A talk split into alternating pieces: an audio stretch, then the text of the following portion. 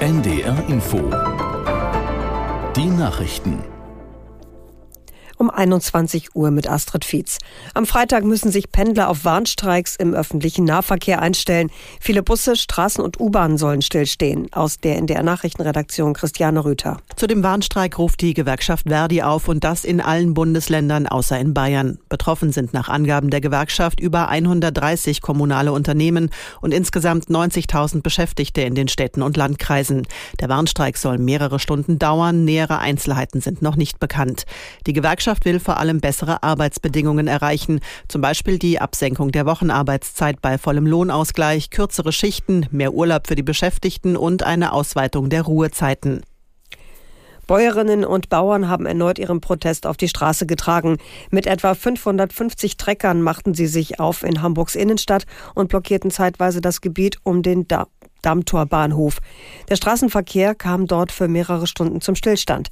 Der Protest stand unter dem Motto gegen Steuer- und Bürokratiewahn. Auch im Süden Hamburgs demonstrierten Landwirte. Die KDW-Gruppe, zu der das gleichnamige Luxuskaufhaus in Berlin, das Oberpollinger in München und das Alsterhaus in Hamburg gehören, hat Insolvenz angemeldet. Vor allem die hohen Mieten an den drei Standorten belasteten das Geschäft, sagte ein Sprecher. Die Kaufhäuser sollen allerdings weiter betrieben werden. Die KDW-Gruppe hat Insolvenz in Eigenverwaltung beantragt. Das passiert normalerweise dann, wenn Unternehmen gute Aussichten haben, ihr Geschäft zu sanieren. Die Insolvenz folgt wenige Wochen nach der Pleite des Signa-Firmengeflechts des österreichischen Investors Benko. Signa ist an der KDW-Gruppe beteiligt. Nach gut zwei Jahren Protest wollen die Aktivisten der letzten Generation sich künftig nicht mehr auf den Straßen festkleben. Das kündigten sie in einer Mitteilung an. Ihre Proteste wollen sie ab März demnach auf andere Weise fortführen. Aus Berlin Jim Bob Nikschas. Anstatt in kleinen Gruppen Straßen zu blockieren und sich auf dem Asphalt festzukleben, werde man gemeinsam mit vielen Menschen ungehorsame Versammlungen machen, heißt es auf der Website der Bewegung. Ab März wolle man dazu im gesamten Land aufrufen. Teil der neuen Protestform gegen die Klimapolitik soll demnach auch sein, Politikerinnen und Politiker vor laufenden Kameras zur Rede zu stellen und einen Appell an Bundespräsident Frank-Walter Steinmeier zu richten. Ihn werde man auffordern, öffentlich und ehrlich über die Klimazerstörung und das notwendige Umsteuern zu sprechen. Das waren die Nachrichten. Das Wetter in Norddeutschland. Heute Nacht bleibt es trocken bei Tiefstwerten von 6 bis 0 Grad, dazu leichter Frost. Morgen gebietsweise heiter und meist trocken bei 6 bis 12 Grad. Und die weiteren Aussichten am Mittwoch heiter oder Wolken, weiterhin trocken 5 bis 8 Grad. Und am Donnerstag zum Teil Auflockerungen, auch ein paar Schauer sind möglich bei 6 bis 9 Grad. Es ist 21.03 Uhr. NDR Info Intensivstation ich bin Markus Schubert, ich grüße Sie und ich danke dem Herrgott.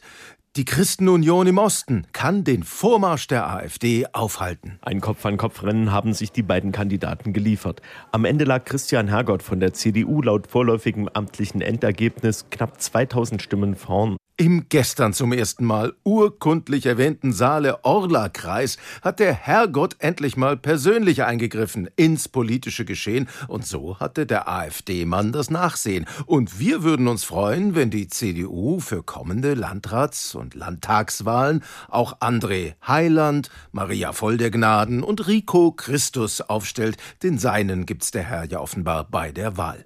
Bitteres Erwachen dagegen für die AfD. Zum einen demonstriert demonstrieren plötzlich ganz normale Menschen ohne Ampelwut, ohne Aluhut, ohne Traktor, ohne Sekundenkleber, nur um diese Demokratie zu unterstützen und der AfD nach den asozialen Medien nicht auch noch die Straßen und Plätze zu überlassen.